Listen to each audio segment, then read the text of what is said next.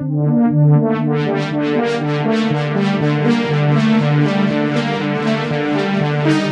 you.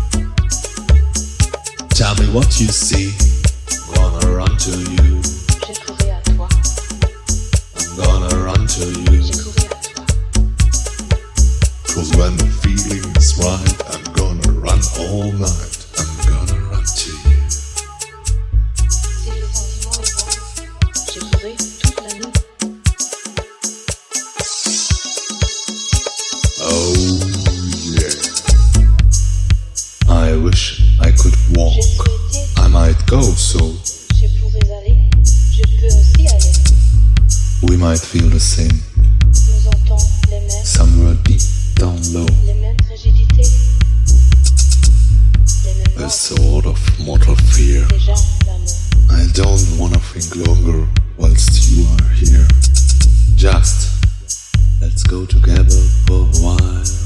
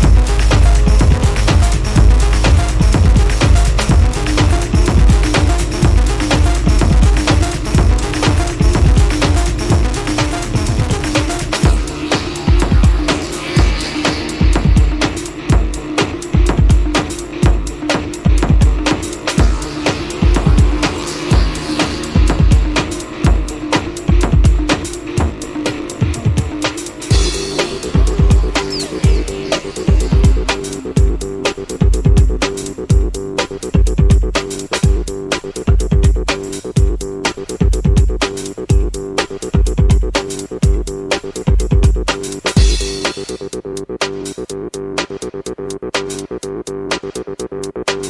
you.